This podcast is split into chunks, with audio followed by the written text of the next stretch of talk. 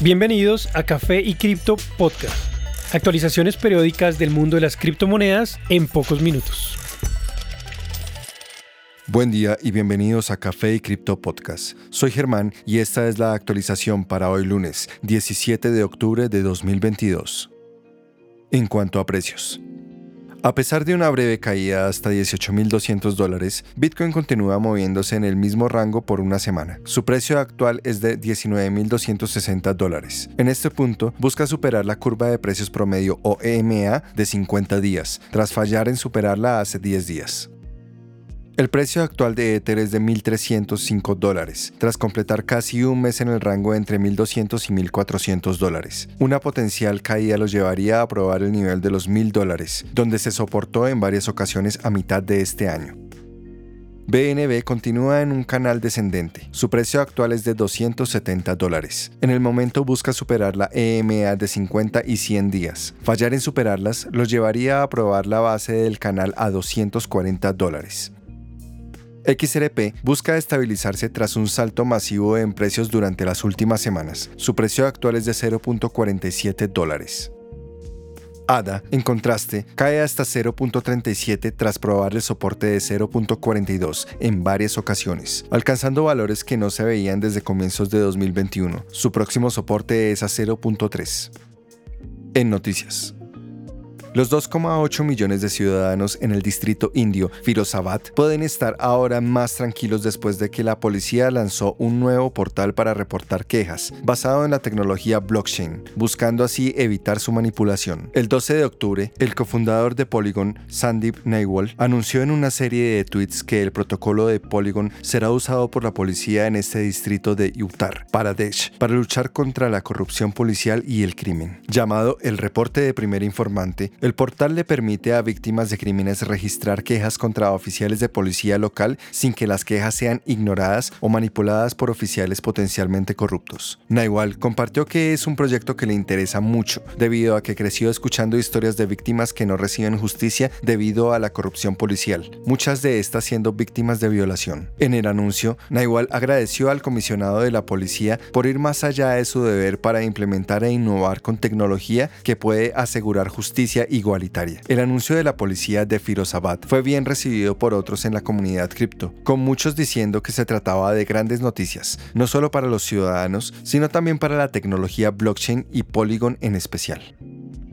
El banco más viejo de Estados Unidos, BNY Mellon, ha recibido aprobación regulatoria para ofrecer a algunos clientes específicos la compra de Bitcoin y Ethereum. La aprobación generada por el regulador de Nueva York le permitirá al prestamista ser el primer gran banco en ofrecer criptomonedas además de productos tradicionales, desde una sola plataforma, según comentó el Wall Street Journal. Notablemente, para adherirse a requerimientos regulatorios, el banco ha contratado a la firma de blockchain Chain Analysis para analizar y seguir el movimiento de criptomonedas con transacciones en el banco. Se espera que los servicios sean lanzados en los próximos días, con el plan de expandirse a otros clientes tras alcanzar más requerimientos regulatorios. Este movimiento por parte del banco es considerado monumental, pues la mayoría de prestamistas han decidido alejarse de la adopción cripto, con las regulaciones como principal razón de preocupación. Sin embargo, la decisión del banco valida al menos en parte que el sector cripto es un espacio legítimo que puede ser fuente de nuevos clientes. antes.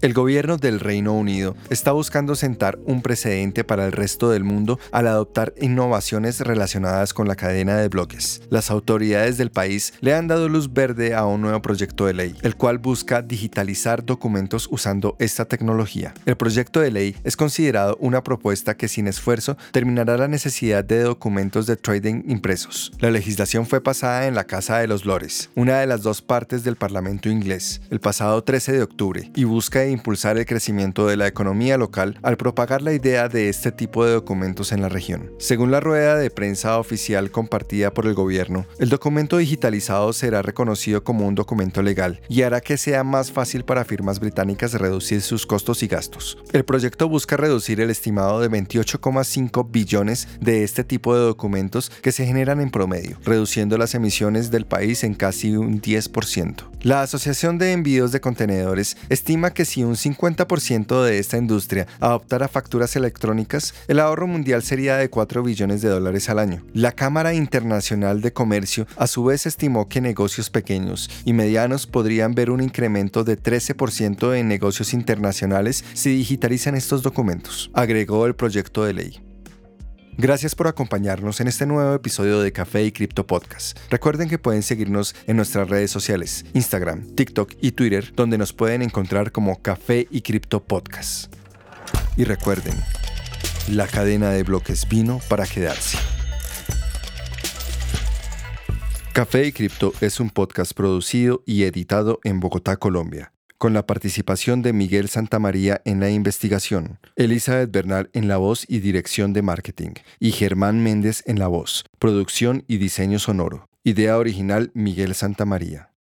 Los artículos y análisis mencionados en este podcast no constituyen una recomendación u oferta de inversión ni una promesa de resultados futuros. Haremos todo lo posible para garantizar la precisión de la información incluida en este podcast sin asumir ninguna responsabilidad por información faltante o incorrecta. Las operaciones con criptomonedas implican un elevado riesgo, incluyendo pérdida parcial o total del capital invertido y pueden no ser adecuadas para todos los inversores.